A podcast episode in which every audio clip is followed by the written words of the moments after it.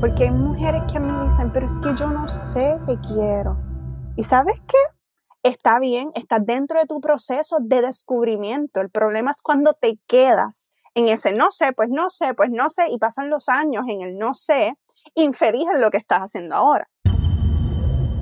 Eso es, nos cambiaron los muñequitos. Hoy conversamos con Zair Dalí Torres del podcast ABC de la productividad. Comencemos. Nos cambiaron los muñequitos. Estás escuchando Nos cambiaron los muñequitos, ganador del premio Latin Podcast Award 2020 en la categoría de mejoramiento personal.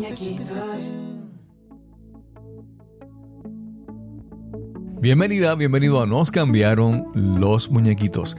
Mi nombre es Cristóbal Colón y te doy las gracias por estar conmigo aquí en este episodio, el número 146. Hoy conversamos con Zair Dalí Torres. Zair es una podcaster puertorriqueña, creadora del podcast El ABC de la productividad. Hablaremos sobre cómo utilizar la productividad para resolver tus problemas, para ir tras tus metas y que no sea una razón para más estrés. Esperamos que disfrutes esta conversación con Zair Dalí Torres. Hoy tengo la oportunidad de conversar con una podcaster y siempre, siempre hablar con un podcaster, siendo esto un podcast, obviamente, pues tiene su, sus ventajas y es que ya eh, como que hablamos el mismo idioma, tenemos más o menos algunas costumbres similares y fluye, fluye más fácil todo este proceso. Hoy tenemos la oportunidad, la gran oportunidad de conversar con Said Dalí Torres. ¿Cómo estás, Said? Todo muy bien, muy bien. Gracias por la oportunidad. ¿Cómo estás tú?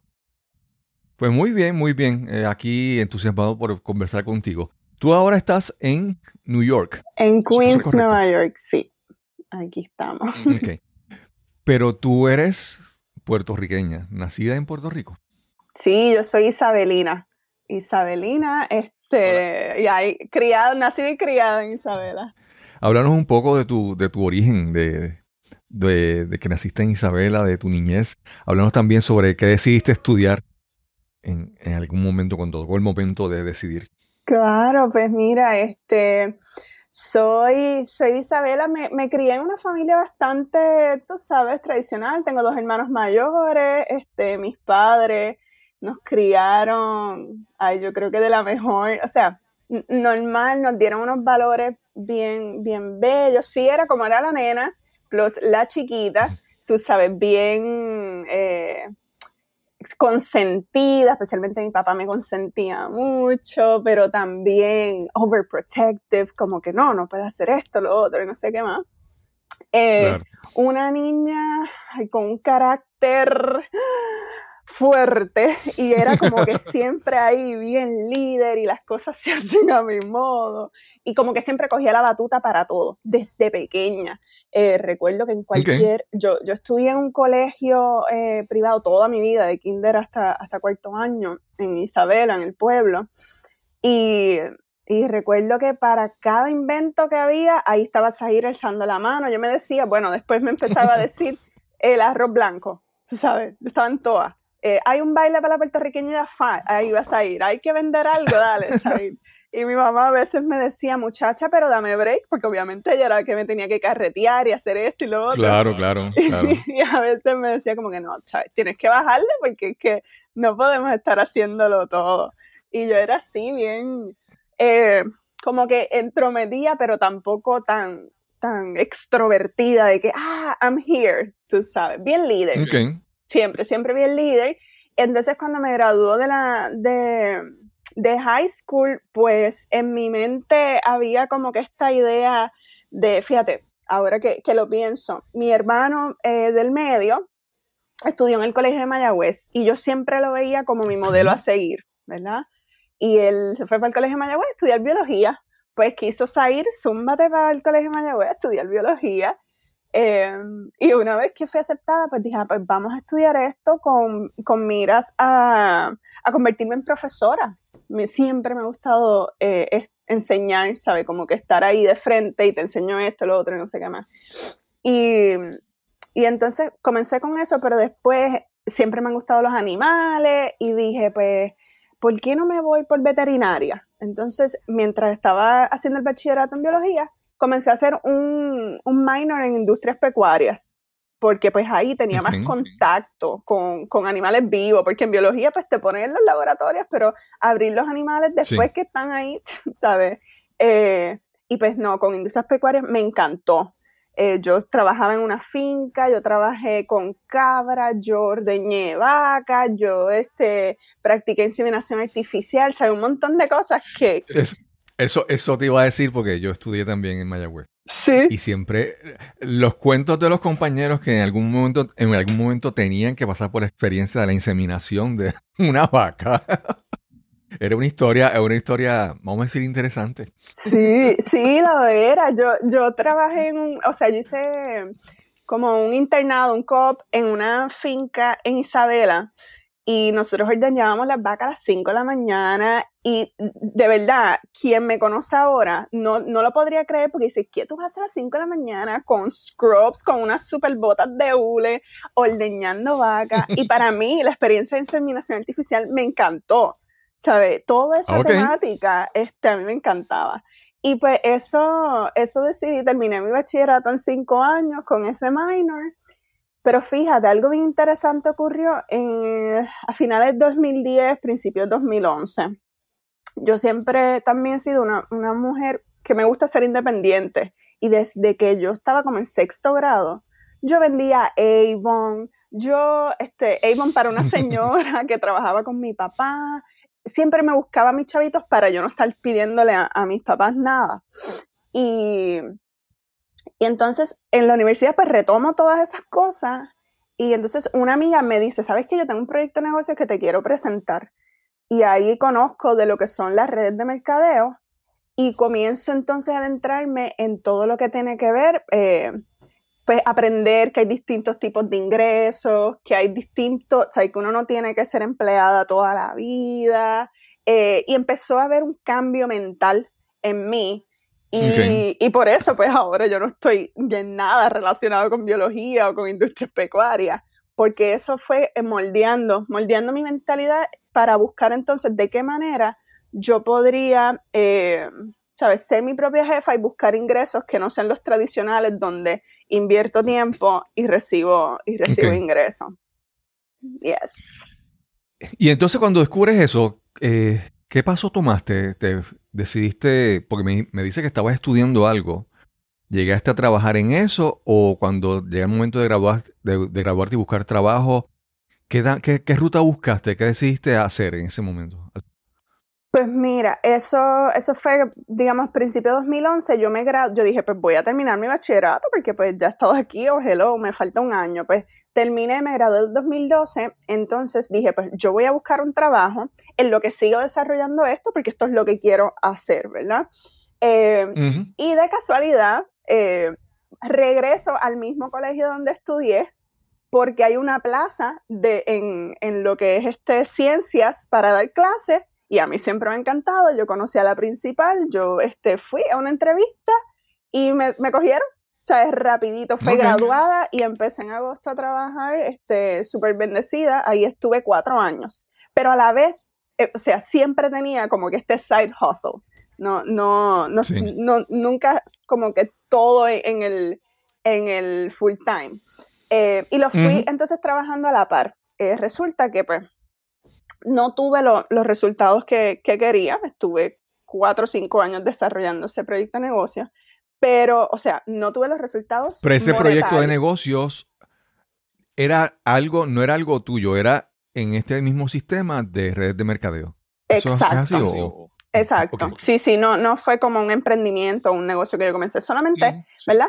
Pero pues los resultados económicos pues no, no se estaban dando y, pero sí el cambio mental de, ok, yo tengo que hacer algo por mi cuenta, ¿verdad? Este, y ahí sigo en, el, en, la escuela, pero ay, hubo muchos cambios, me pusieron, yo pues daba clase en high school y entonces me hacen unos cambios a dar clase en elemental, a dar clase de inglés. Y yo, mm, esto, esto no, esto no es lo que yo quiero estar haciendo. So, nada, ahí entonces tomo la decisión de ir de la, irme de la escuela y comenzar a trabajar con mi prima quiropráctica en Isabela.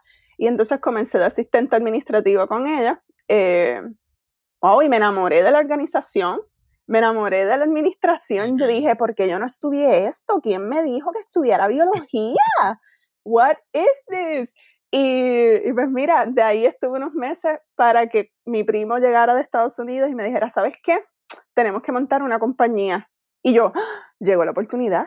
Ahora es que vamos ¿Una compañía a hacer de qué? Pues esta compañía era de, de, promociones y mercadeo en redes sociales para negocios en Puerto Rico.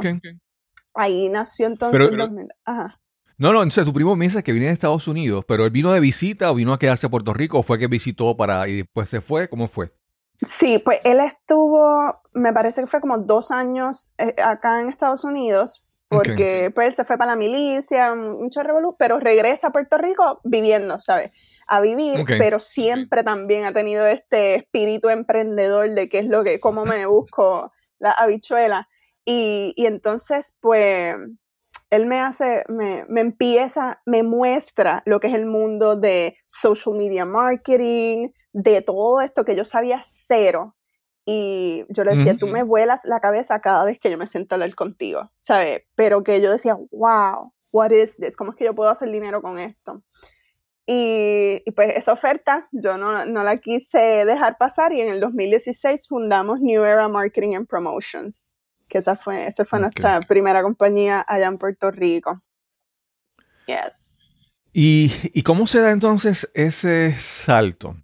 de Puerto Rico muerte a Estados Unidos? Pues mira, después que estamos con esa compañía, súper bien, no iba a saber, en, menos de que en seis meses ya teníamos clientes, nos invitaron a un evento, no sé si has escuchado de Isabela tiene sabor, que es un evento gastronómico en, en, el municipio de Isabela, pues nos invitaron a nosotros manejarles la promoción digital con menos de un año de fundado, right? Y estábamos todos súper bien.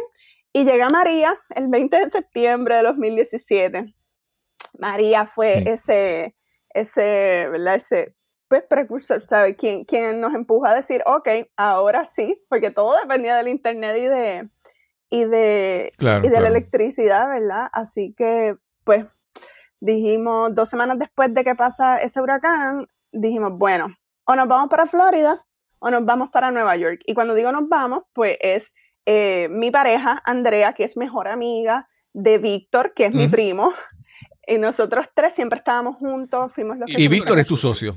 Víctor, es, sí, exacto, éramos socios. Sí, es el socio original, sí, exacto. Yes, este, y los tres dijimos, bueno, ¿qué vamos a hacer? ¿Sabe? Aquí la incertidumbre, eh, la verdad es que yo en cuanto a finanzas pues tenía mis ahorros, pero ellos nada que ver y yo pues vamos, porque no, aquí pues no sabemos qué va a pasar, vamos a aventurarnos, yo siempre quería como que irme a algún otro lugar a vivir, así que decidimos o Florida a Nueva York ganó Nueva York porque en Florida pues hay que tener carro eh, y no sé qué más. Y teníamos también ya contactos acá.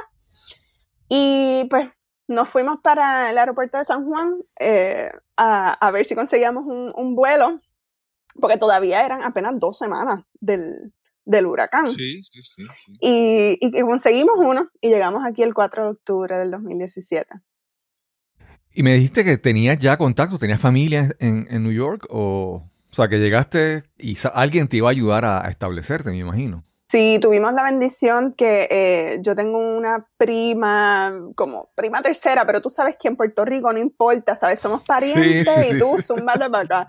Pues allá, estando en Puerto Rico, eh, no sé si recuerdas que cuando estaba el huracán, habían spots de, de señal pues conseguimos, conseguimos un spot en casa de mi tía y allí llamamos a, a, mi prima y ella dijo, sí, sí, no hay problema, vengan. Y entonces pues, nos fuimos para allá, para Washington Heights. Estuvimos tres semanas eh, en, su, en su casa, en, una, pues, en uno de los cuartos. Ella tenía dos cuartos y ella nos prestó uno de ellos. Así que tres, tres este, personas en, en, un cuarto, pero ahí estuvimos tres semanas buscando trabajo, ¿sabes? Hustling it out, porque pues sí queríamos continuar la compañía pero al momento necesitábamos, eh, tú sabes, eh, ingresos ya. Eh, De ahí entonces, después de esas tres semanas, renta, eh, no, gracias a la vida conseguimos un lugar en el Bronx, allí estuvimos un mes, después de ahí nos enteramos que FEMA estaba eh, ayudando a las personas que estaban eh, llegando a, Estados Unidos a causa del huracán. Y conseguimos un hotel en Chinatown, así que nos mudamos para Chinatown. Después de un mes, ya estábamos aquí dos, dos meses tal vez.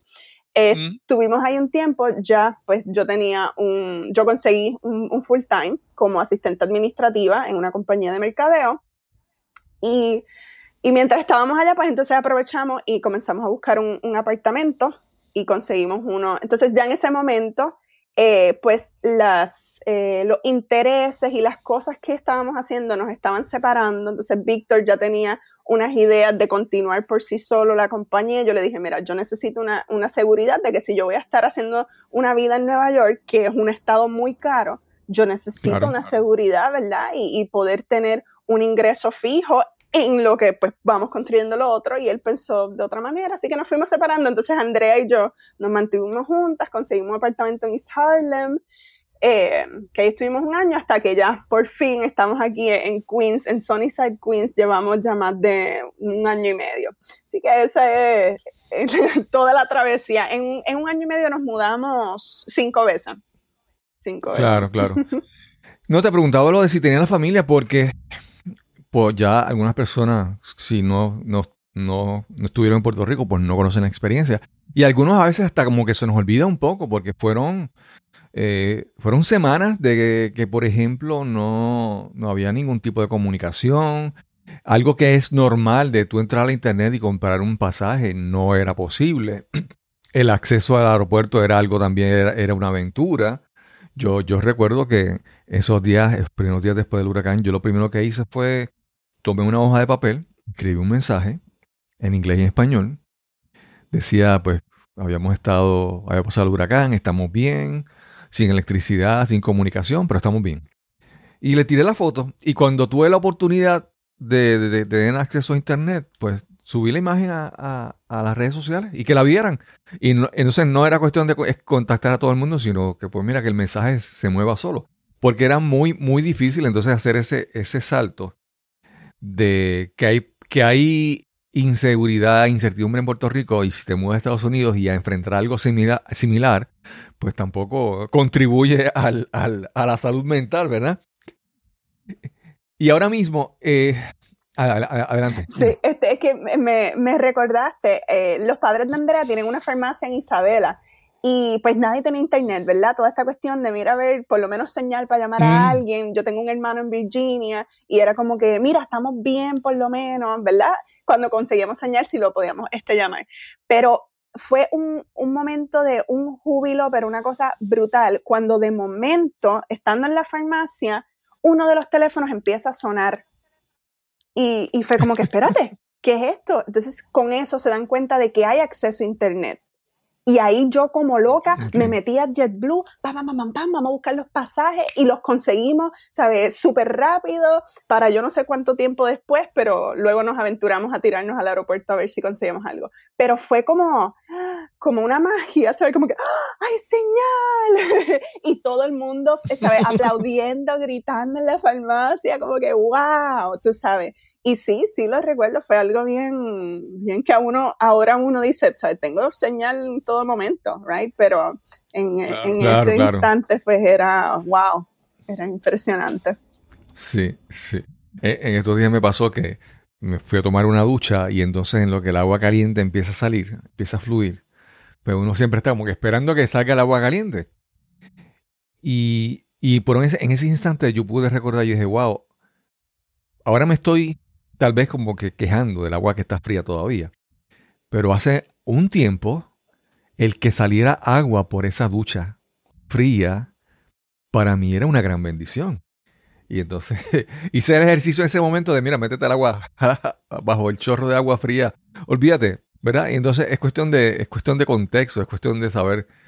Eh, a veces disfrutamos, disfrutamos lo que tenemos cuando en ausencia de esas cosas. Cuando nos falta, entonces las apreciamos, apreciamos más.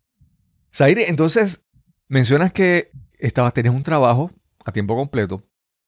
Decidiste después regresar a, crear algo con, en la línea de tu propio negocio, luego de que te separaste de Víctor en la parte de negocios, eh, ¿creaste algo por tu cuenta o has seguido trabajando a tiempo completo? Pues mira, eh, continúa ahí, yo pues muy agradecida y bendecida, realmente el trabajo me gustaba mucho y yo comencé a hacer cambios en cuanto a organización física en esas oficinas porque sinceramente tenían un revolú.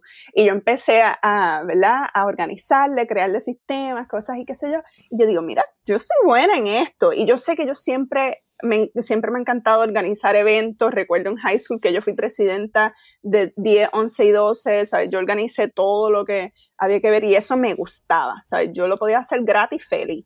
Y dije, ok, si yo no quiero estar aquí forever eh, como empleada, yo sé que yo tengo que hacer algo. Ya yo tengo unos conocimientos en, en manejo de redes sociales, pues cómo yo puedo utilizar lo que estoy haciendo en la oficina y, ir contando, mira, esto es lo que está pasando, ¿verdad? Eso fue el primer pensamiento y dije, pero como que mm, no lo relacioné porque también tengo este interés de servicio. ¿Cómo esto yo lo puedo poner para servicio, especialmente de las mujeres, de las latinas?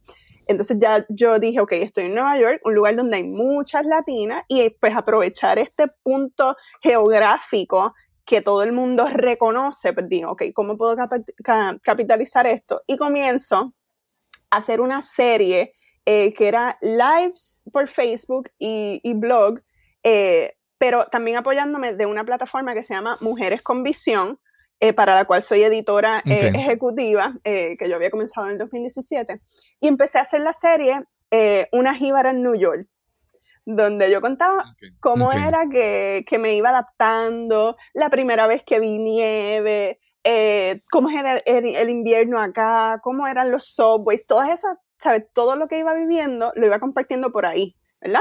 Pero pues no estoy compartiendo nada de la parte organizacional. Pero ese fue como el primer empuje a, a, a mostrar mi cara en las redes sociales.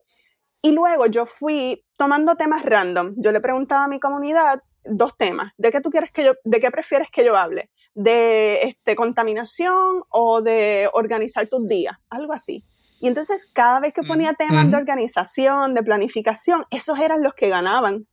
Y, dije, espérate, pues entonces por aquí hay algo. Y empecé entonces también a educarme en eso. Ya además de ser full time, llega a mí, llegan a mí dos part-time como social media managers.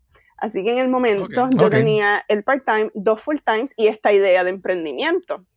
So yo tenía, yo tenía que aprender de manejo de tiempo, de manejo de proyectos, porque si no, eh, iba a volver, me iba a volver loca, podía quedar mal con alguna de las partes y pues ese no es mi estilo.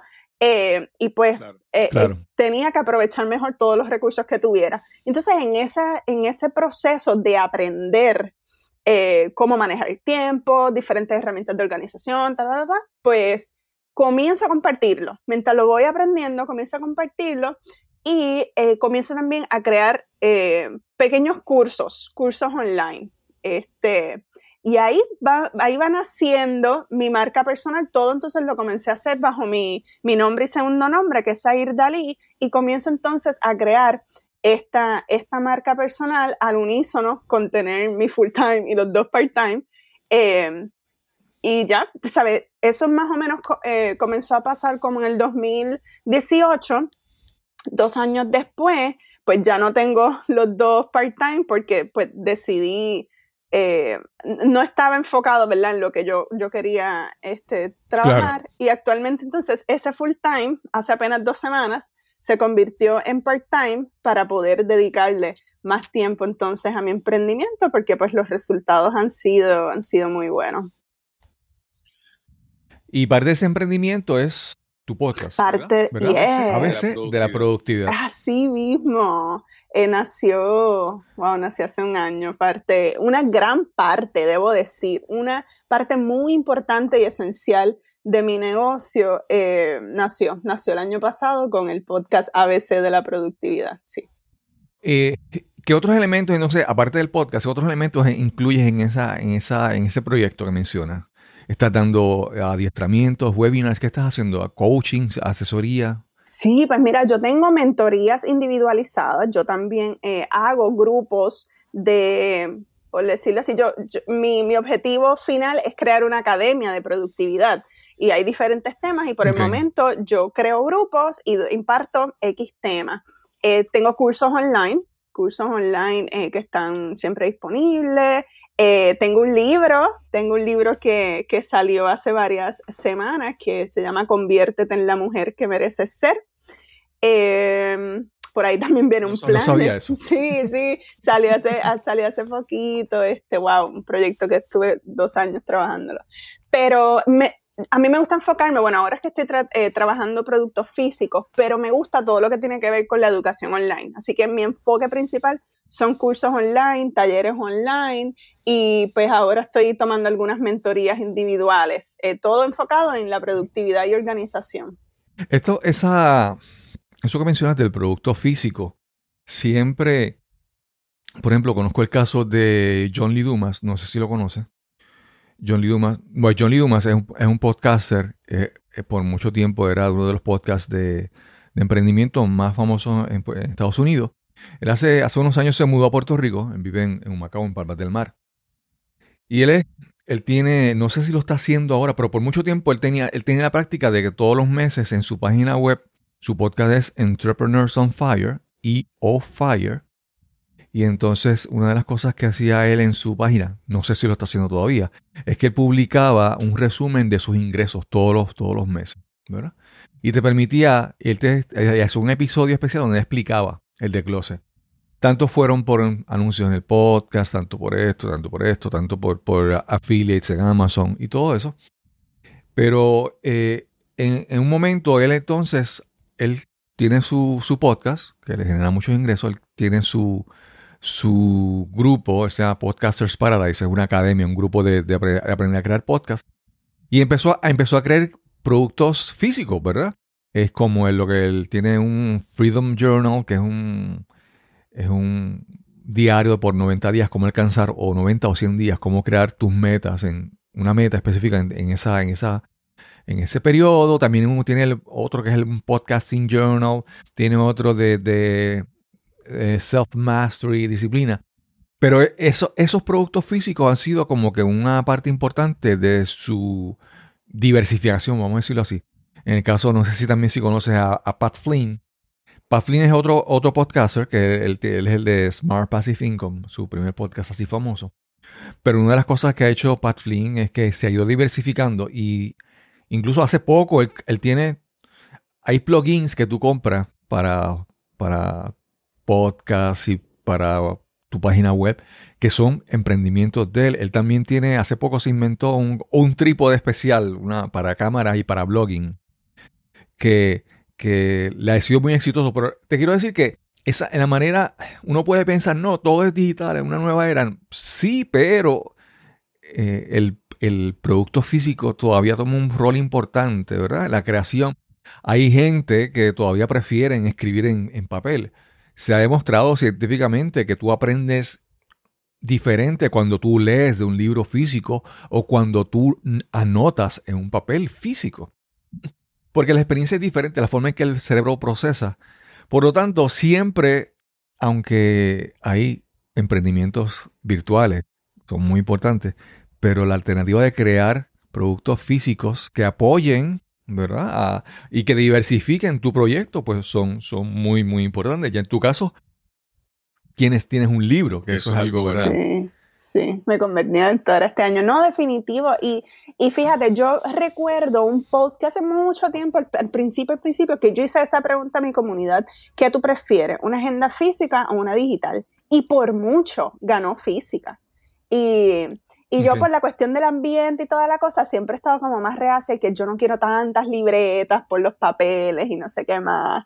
Eh, y me he estado moviendo más a, la, a, las herramientas de organización digitales. Pero muchas personas, muchas personas prefieren físico. Y lo que dices de, del aprendizaje, eh, en cuanto, o sea, cuando tú tomas notas versus typearlo en una computadora, sí, la diferencia es mucha, mucha, mucha. Sí, sí. Yo no sé si, si has, has conoces, me imagino que sí, ¿verdad? Porque el, el, hay un libro famoso, creo que el autor se llama David Allen, el libro se llama Getting Things Done. Y, y este libro pues, aunque él nunca ha decidido crear un programa, un software, con la metodología que le explica en su libro, esa metodología mucha gente la, llama GTD, GTD, Getting Things Done. Y, hay muchos software, muchos, muchos programas que utilizan ese enfoque, ¿verdad? El enfoque de, del libro de él, de cómo tú organizar tus ideas. Y, una de las partes importantes de ese, de ese enfoque es que tú tienes que tener, él, le dice como un, como un in basket, como una, como una canasta, como una bandeja de entrada, donde tú anotas todas las ideas, ¿verdad? Y, esa, y esa, y esa, esa, esa bandeja de entrada puede ser simplemente una libreta física, donde tú anotas todo. Y después de eso, tú lo transfieres al sistema que tengas, sea digital, sea físico, y, todo eso. Porque uno de los conceptos importantes que él dice es que tú eh, tienes que sacarte las cosas de la cabeza, porque cuando te metes una idea en la cabeza y tú quieres recordarla, eso te causa más ansiedad y más estrés. Y tú tienes que vaciarla en algún sitio para después procesarla. Y nada, lo que te quiero decir es que en el caso de él es un ejemplo muy, muy valioso de cómo pues la productividad, eh, utiliza ese elemento que puede ser hasta, una, una, libreta, ¿verdad? Y, yo, pienso que, y ahí está la próxima pregunta, eh, yo creo que la productividad funciona para todo el mundo diferente. Ah, hay, personas que funcionan súper bien con un escritorio regado y que no se lo toques porque, porque está todo regado, pero está... Sí. O hay personas que tienen que estar súper organizados y entonces hablar, yo creo que sería eh, por ahí empezar a hablar sobre entender que la productividad yo creo que no es una, un modelo para todo el mundo y que toma un poquito de trabajo personal descubrir qué es lo que funciona para cada uno. A ver si tú nos puedes hablar un poquito sobre tu perspectiva sobre eso, sobre estilos de productividad y las personas. Sí, yo siempre le digo a mis estudiantes que la productividad no es una camisa de fuerza para todo, o sea, no es la misma camisa para todo el mundo, debo decirlo así. Eh, porque a mí me puede servir, yo utilizo una plataforma digital que se llama Trello y a mí me puede servir súper bien pero tú no la entiendas, no des pies con bola con ella y sin embargo con una agenda tradicional funciona perfecto. Sea, es conseguir el estilo eh, de organización y de productividad que para ti es eficiente y es productivo. Y, yo estoy totalmente de acuerdo en que, eh, que no, que no, o sea, por eso es que hay tanta estrategia por eso es que hay tanta herramienta y diversas herramientas, porque nuestra mente funciona distinto. Entonces, eh, eso es lo que cuando yo trabajo mentorías individualizadas, eso es uno de mis enfoques, que yo lo que soy es una guía para mostrarte, decirte, ok, ¿dónde tú estás? ¿Dónde tú quieres llegar? Vamos a intentar esto. ¿No te funciona? Ok, vamos a intentar lo otro. Y es todo trial and error. Trial and error, vamos a ver, lo intenté, eh, evalúo cómo me sentí, e, especialmente y, mucho, que a veces es un tema que no se toca en, productividad, la parte de cómo me siento con este, con llevar a cabo eh, esta estrategia o con hacer las cosas de esta manera. Porque tenemos esta perspectiva de que productividad es levantarme a las 5 de la mañana, hacer ejercicio, meditar, pa, pa, pa, pa. Y mire, pero si tú no eres un morning person, y eres del team búho, como yo les llamo, pues entonces tú tienes que hacer un switch, un cambio y, adaptarlo a ti. No que esas estrategias, eh, ¿verdad? No tú adaptarte a las estrategias. Así que sí, sí, son cambios y son cosas, este, es distinto siempre, es distinto para cada persona. Vamos a una pausa y regresamos inmediatamente a nuestra conversación con Zair Dalí Torres. Me atrevo a apostar que has estado muchas veces en esta situación. Imagínala, por favor. Estás en una presentación o conferencia y a solo minutos de comenzar agarras tu teléfono móvil y te sumerges en las redes sociales para distraerte o para matar el aburrimiento. Y puede que el tema sea importante, que sea valioso, pero el presentador no puede capturar tu atención no logra que te intereses en su mensaje. ¿Te ha ocurrido? O peor aún, ¿ha pasado algo similar cuando eres tú el que estás presentando? Mientras hablas, ves con frustración cómo pierdes poco a poco el interés de tu audiencia. Y es que no es suficiente el valor o la importancia de tu información si el mensaje no viene acompañado de entusiasmo, pasión y con las técnicas de comunicación más efectivas. Para tener el éxito que sueñas, necesitas las herramientas apropiadas para educar, persuadir e inspirar a tu audiencia.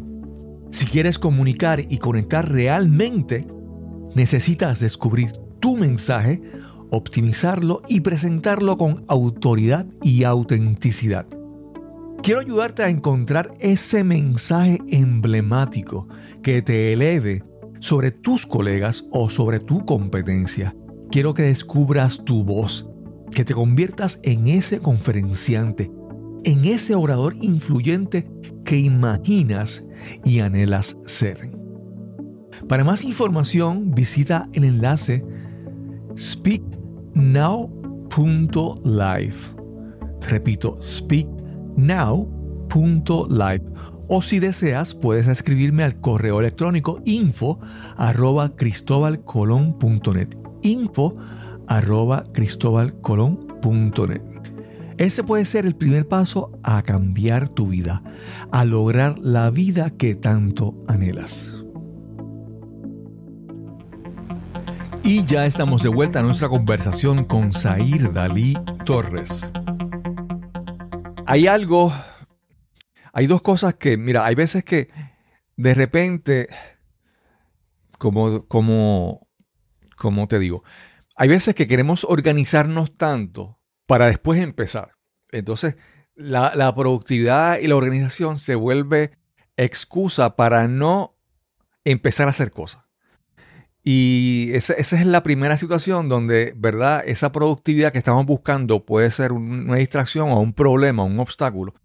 Y segundo, la gente que está eh, como que obsesionada con ser productivos y están constantemente buscando cada vez que sale una herramienta nueva, ay, voy a intentar esta, y voy a intentar esta, y voy a intentar esta, y de repente esa búsqueda, eh, pues no, no, no te hace, no te permite hacer. Entonces, la productividad es para apoyarte a tu hacer, a tu crear actos, acciones que te lleven a crear resultados.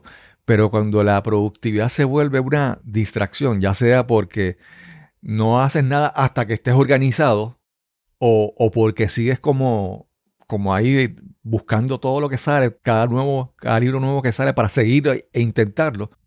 Y entonces, nuevamente, con eso que estábamos hablando, era de, cómo tú la, la, la, productividad tienes que, vamos a decir, customizarla, buscarla a la medida de cada persona que tú atiendes. No sé si te encuentras con casos así de personas que no hacen nada porque están todavía organizando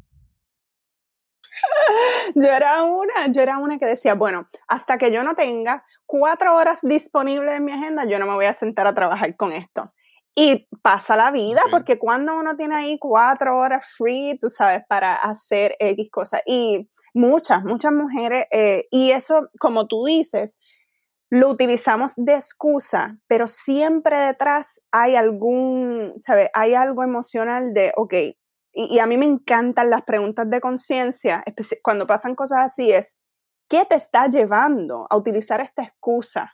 ¿Sabes? Que no sabes cómo comenzar y muchas veces es eso, es que no sé por dónde escoger, ¿sabes? No sé qué pedazo del bizcocho comerme primero, no sé por qué. No es algo que nos enseñan, ¿sabes? No nos dan manejo de tiempo, manejo de, dinero en la, en la escuela, eso no nos enseña. Entonces, si uno no lo vio en la casa, pues es normal no saber cómo hacerlo. Entonces nos, vamos, nos recostamos de esa excusa y puede ser que hay miedo, que hay miedo porque esa tarea que quiero empezar eh, va, a va a provocar un cambio en algo en mi vida y no quiero, ¿sabes? Le tengo miedo al cambio, ¿sabes qué? Eh, vuelvo, ¿sabes? Muchas cosas de la productividad hay que ir internalizarlo y tienen que ver con ese sentimiento. Eh, pero, pues sí, yo, yo me encuentro muchas mujeres y muchas veces es eso, es el decir de que, pues mira, no tengo tiempo porque tengo tres hijos, tengo trabajo, tengo lo otro, y como, como no tengo todo en su lugar, no tengo las herramientas este, necesarias o lo que yo creo que es necesario, pues, pues entonces no, no actúo. Y, y también esta, este sobreconsumo de información, porque hay tanta y tanta información distinta. Entonces, hoy aprendí esto, perfecto. Ay, no, pero salió lo otro, déjame aprenderlo. Entonces, estoy en esta rueda de aprender, aprender, aprender, pero ¿y cuándo acciono? ¿Cuándo tomo algo de lo que aprendí y me pongo a hacer algo? Cualquiera de los estilos, ¿sabes? Comienza con algo. Yo siempre digo, pero ¿cuál es el primer paso que podemos dar? Cualquier cosita. Este, cinco minutos que puedas dedicarle a, un hábito, válgame. Es mejor cinco que nada. Este, pero sí, e, es, esa, es una excusa muy tradicional, muy, muy tradicional. Sí, Zair, yo, por ejemplo, yo, hablando de mi experiencia, mis padres, yo siempre recuerdo a mis padres, yo de una familia pobre, pero cada vez que mis padres pensaban en algo, en algo que querían alcanzar o en algo que querían hacer, siempre estaba acompañado con la frase, cuando me peguen la lotería, o cuando, si juego apuesto a los caballos, cuando me peguen los caballos, y yo creo que también pasa cuando, en, no sé si tú lo has visto en, áreas de trabajo, en oficinas, cuando de repente el premio de la lotería electrónica está bien alto. La gente se reúne y empieza a fantasear con qué van a hacer con ese dinero. Y entonces yo, yo creo que para mucha gente, para mucha gente, el proceso de crear metas en su vida, de crear estrategias y planificar qué quieren para su vida, solamente es en ese momento, porque el resto del tiempo nunca lo hacen. Y para muchas personas, con, para, hablando de productividad, lo primero es decidir qué es lo que tú quieres hacer, ¿verdad? ¿Cuál es tu meta? Y, para empezar, la gente no está acostumbrada a, y lo digo por mí mismo, la gente no, no estamos acostumbrados a decidir qué queremos con nuestra vida, cuál es, qué, qué deseamos, dónde nos vamos a ver de aquí a cinco años. Y si, y, si, y si de partida eso está mal, si tú no sabes decidir qué es lo que quieres, para empezar a hacer tu esfuerzo para alcanzarlo, pues, pues entonces ya de partida estamos, estamos mal. No sé si, si también te has encontrado mucho eso en las personas, ¿verdad? Porque hay gente que dice, ay, yo quiero un emprendimiento digital, yo quiero hacer esto. Porque, ah, porque Furano lo está haciendo, pero ni siquiera, ¿verdad? Eh, ese proceso de escoger las metas está, está bien definido. Sí, fíjate, mientras te escuchaba, pensé, pero es que no, no, estamos acostumbrados, 13 años, digamos, empezaste a estudiar en kinder y te graduaste en 12, 13 años de tu vida a que te digan, tienes que hacer esto. A tú estar de, de, de receptor, a menos que te toque un proyecto oral, que eso era una vez cada mes o algo así, pero siempre te, te decían, haz esto, ¿sabes? Esto es lo que tienes que estar trabajando, esto es lo que hay que aprender. Pero ¿en qué momento me dan a mí el espacio de decir, yo quiero decidir por mí? Yo quiero construir esto para mí. Eh, y, pues por eso es que me encanta la educación, porque yo creo que ahí es la raíz, ¿verdad? Y una vez yo me fascina eh, Tony Robbins, eh, y en un, creo que fue en su documental este, de I Am Not Your Guru, que él dice, yo construí el hombre que yo quería ser. Bueno, él sigue, obviamente, él continúa en evolución, pero cuando él dijo esa palabra de construir, yo dije, pues entonces esto es que tú decides para dónde te quieres mover, cómo, cómo quieres ser. Esa excusa de que pues yo nací así, me tienen que aguantar así. No, cada cual puede decidir, ¿sabes? Este, cómo se quiere comportar, cómo quieres reaccionar ante X y Y, ante X y Y cosas, ¿verdad? Y, y entonces e, esa parte de yo sentarme y decir, ¿qué yo quiero? ¿Quién, ¿Quién te impulsa? ¿Quién nos impulsa a decir, oye, ¿qué tú quieres en tu vida? O bueno, en high school tal vez, ¿qué quieres estudiar? Pero siempre con miras a conseguir un empleo. Siempre con, con miras a que quién es que me va a dar los chavos. Pero ¿por qué no aprendemos a nosotros mismos? Poder e, este, crear nuestro, nuestros ingresos. Y yo creo que pues, eso, eso tiene que ver mucho con, con la educación, pero si ya estamos creando la conciencia, que eh, te cuento que en mi, en mi negocio para mí la productividad tiene tres pilares esenciales. Conciencia, optimización y persistencia. Ese primer pilar de la conciencia es, es, el primer paso. Si tú no creas la conciencia de que, oye, espérate, pues yo puedo alcanzar, yo, yo quiero X cosas, ajá, yo quiero mi emprendimiento que primero, como dijiste, ajá, ¿por qué? Tiene que estar ligado a tu identidad en quién tú te quieres convertir. Eh, precisamente el, podcast que estaba grabando ayer es, de, ese, de ese tema, de, de ese primer paso, identificar, ok, quiero esta, quiero X, Y cosa, quiero X meta, pero ¿por qué? ¿Para qué? ¿Verdad? ¿Cómo, cómo es que eso te va a ayudar a, convertirte en esa persona que quieres ver en 3, 5, 10 años? ¿Verdad? Porque pues sí, por las modas Ahora el emprendimiento, tú sabes, está de moda, todo lo que sea por internet está de moda, pero, pero uno tiene que siempre hacer esa introspección de eh, para qué yo quiero estar en mi vida, cómo esto puede aportar a la persona que yo quiero que yo quiero construir a la persona de la que yo me sienta totalmente orgullosa. Por eso mi libro se llama Conviértete en la mujer que mereces ser, porque sí puede haber una transformación. Yo he vivido transformaciones en mi vida. Yo, yo recuerdo la, la, joven que yo era en, pues en high school y ni yo me soportaba. esa mujer es como que, pero ¿y esta tipa? Este, y pues yo, yo creo en eso, yo creo en que tú puedes convertirte en lo que tú quieras y deseas. Sí. sí. Hace, hace una, tal vez dos episodios atrás, bueno, cuando este salga será, será un poquito más tarde, pero tuve la oportunidad de conversar con un joven, ahora mismo se me escapa el nombre, pero él, él es buen experto en, en, en, en reclutar personas y entonces su especialidad es ayudarte a buscar el trabajo que tú deseas. Y entonces yo creo que, mira, hay gente que, que realmente lo que necesitan o lo que quieren en su vida es un trabajo estable y seguro y tener esa tranquilidad y dedicarle su tiempo a, a otros proyectos como criar sus hijos, su familia, hacer labor cívica, y eso está bien. Entonces, y, hay veces que, entonces, que pensamos que lo que queremos es montar un negocio porque el negocio es símbolo de que vamos a tener mucho dinero, pero, pero realmente eso nos va a traer ansiedad, estrés, miseria. No vamos a ser felices. Y entonces, eso que tú mencionas, que me gustó, que es la parte de la, tú dices las tres partes la conciencia, la optimización y la persistencia, es muy importante porque si desde el punto de partida comienzas mal, si, desde el punto de partida las decisiones las haces pensando en que miraste a aquel, oye, aquel lo que está haciendo se ve chévere, déjame hacerlo. Entonces no es, no es tu realidad, es porque en las redes sociales uno ve a otras personas y uno no está viendo la realidad de esa persona, uno está viendo lo que ellos muestran. Entonces, nuevamente, esa parte de comenzar con las conciencias es muy importante porque entonces tú ¿Qué es lo que realmente yo quiero y qué es lo que yo realmente necesito y me hace falta?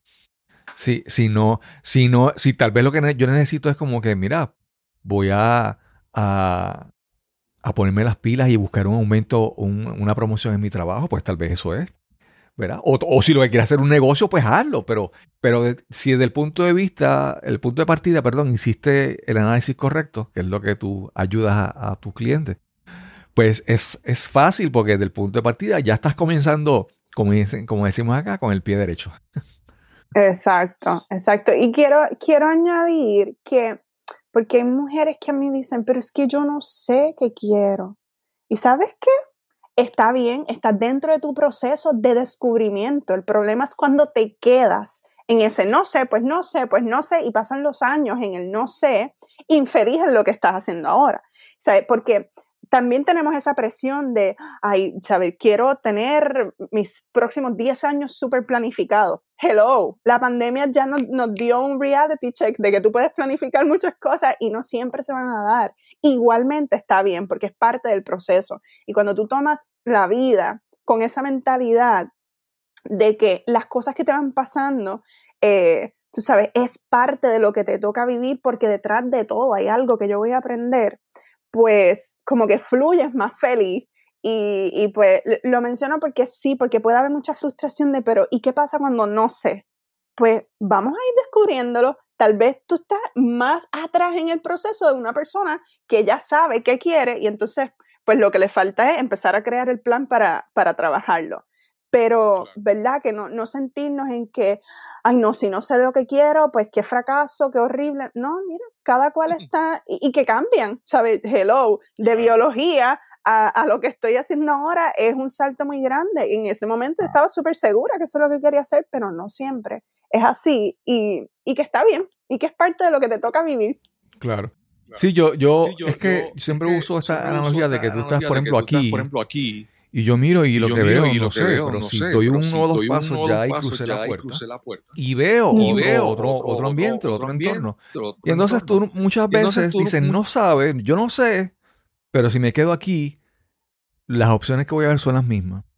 Y, y hay cosas que, que tú puedes hacer aun cuando no sabes qué hacer. Yo siempre digo, por ejemplo, para mí, lo que se le dice en inglés public speaking, la destreza de comunicación efectiva, que son en lo que yo me especializo, pues tú aprender a hablar en público, aprender, de oratoria, en muchas áreas profesionales que tú vayas a hacer en tu vida, tú necesitas hablar.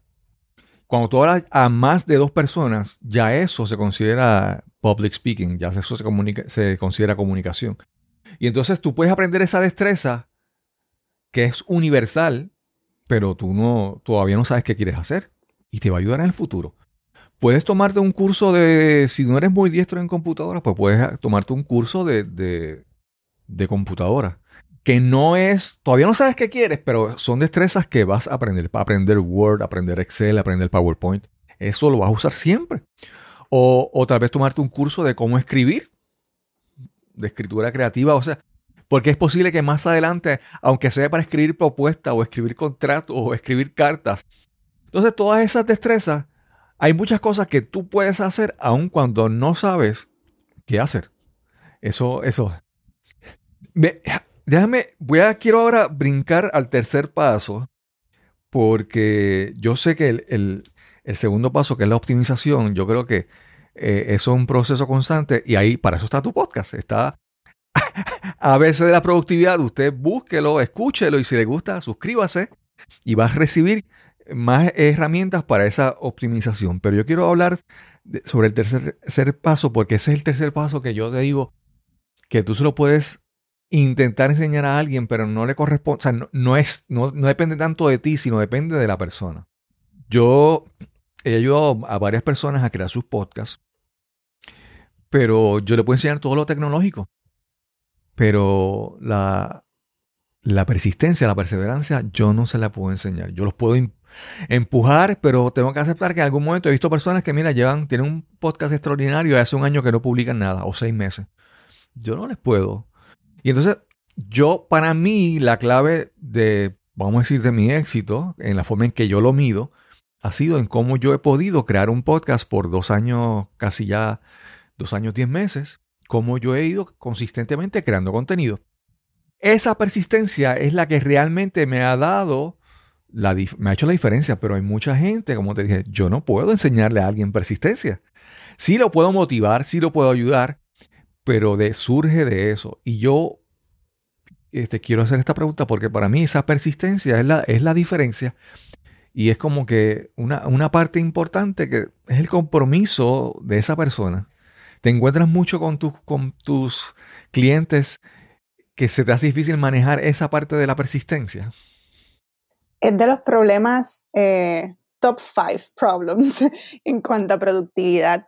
Eh, porque, fíjate, yo siempre lo, busco. Nosotros tenemos tres cerebros, ¿verdad? Y el cerebro reptiliano, que ese es, ¿verdad? El primitivo, el de intuición, el de sobrevivencia. Yo digo, ese es un vagoneta. Él no quiere hacer nada o lo mínimo porque hay que ahorrar energía y hay que sobrevivir, ¿verdad? Y ese es el que muchas veces nos domina. Y estoy totalmente de acuerdo contigo en que es clave la persistencia en una persona eh, de determinar el éxito en una meta, ¿verdad? O en su vida, y no, ¿verdad? Yo llevo un año ya con mi, mi podcast y estuve persistentemente, semanalmente, por 53 semanas, lanzando un episodio. Luego me quise tomar un break de dos semanas y me sentía súper rara, ¿verdad? Y, retomé ahora. Eh, pero pero es, algo bien complejo porque como dices, yo no lo puedo hacer por ti. Si son tus metas, no, no se puede pretender que yo actúe para que tus metas se realicen. Yo actúo para que las mías se hagan realidad. Eh, y es, por eso es que, ¿verdad? Se deja como el tercer pilar, porque primero hay que trabajar muy, muy bien. Yo creo que los más importantes ahí son conciencia y persistencia, porque cuando tú identificas lo que quieres hacer, realmente lo enlazas con tu identidad, con, con ese fuego que, y esa motivación que a ti te va a permitir entonces persistir. Ya la optimización, eso son cosas técnicas y que si las herramientas de organización y que si estos truquitos y cosas, eh, pero esas dos partes van, van full de la mano, este, porque cuando de verdad tú quieres hacer algo, tú lo haces, punto. ¿Sabes? Y este, tuve un inconveniente, pues busco la manera. A mí me encanta un libro de Mary Forleo que se llama Everything's Figureable. Yo fui al lanzamiento de ese libro el año pasado y wow, ¿sabes? Y ese ha sido mi mojo por los pasados meses, porque es así, ¿sabes? Yo quería publicar este libro hace un año atrás y no se dio, pero por eso yo voy entonces a cambiar mi meta. No, cambio de ruta. ¿Verdad? Pero, pero esa parte, de persistencia es bien tricky porque pues nuestra mente funciona distinto y tal vez lo que a mí me entusiasma y lo que a mí me motiva y me pompea y yo te lo puedo tratar de transmitir a ti, pues no, no es lo, no es lo que a ti te motiva, no es lo que a ti te, te gusta o, o, te pompea y entonces ahí pues empieza ese cerebro reptiliano a tomar la batuta y decir, ay no, mejor quédate en la cama, olvídate de levantarte a hacer ejercicio, ay no, olvídate de, llamar a, esos prospectos que tiene. Eh, y pues es, cuesta arriba. Yo no, yo no puedo jamás decir que la productividad en sí es pan comido, como decimos. Es algo que hay que trabajarlo. Y específicamente la, la, persistencia. Es entonces trabajar en cómo yo me mantengo constante haciendo eh, las tareas que tengo que hacer que sé que me van a llevar a lo que yo creo, a lo que yo quiero. Y, y pues sí, lo consigo muchísimo, muchísimo con mis, con mis estudiantes, pero para eso hay algo clave que yo, que yo recomiendo y que soy súper partidaria de que todo el mundo debería tenerlo, y es accountability, esa rendición de cuentas, porque hay algo interesante que ocurre cuando otra persona a ti te dice, oye, ¿hiciste ejercicio hoy?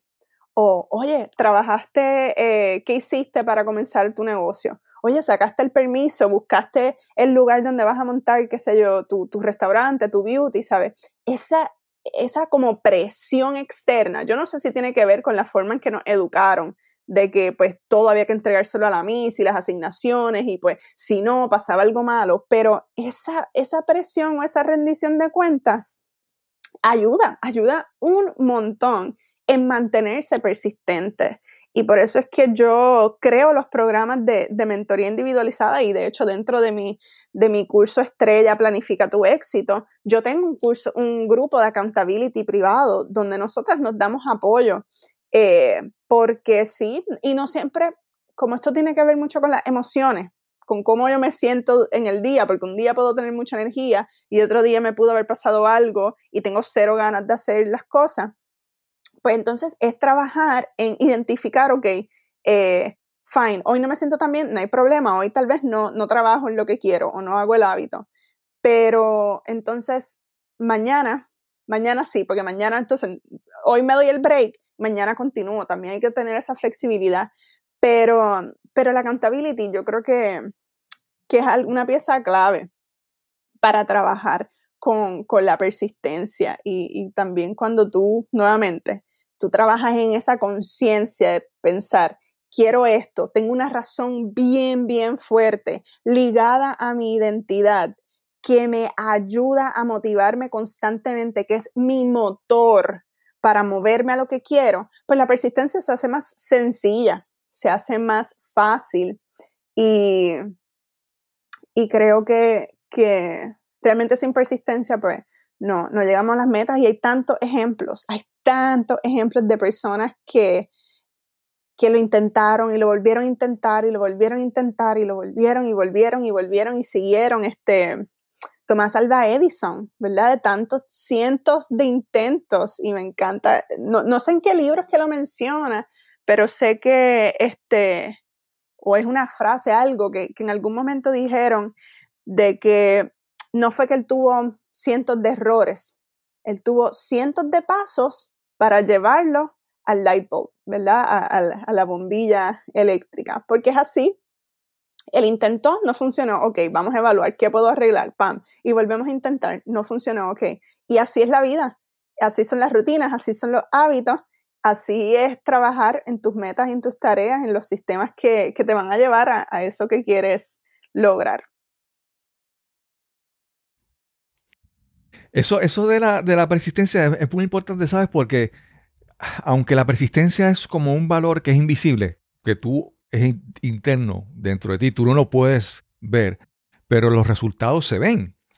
Y por ejemplo, tú dices, ay, pero la, la persistencia es algo dentro de mí, sí, pero cuando tú al final muestras, por ejemplo, si tú entras a tu podcast y ven que estuviste creando episodios toda la semana por un año, y hay 53 episodios, las personas ven la persistencia en ti.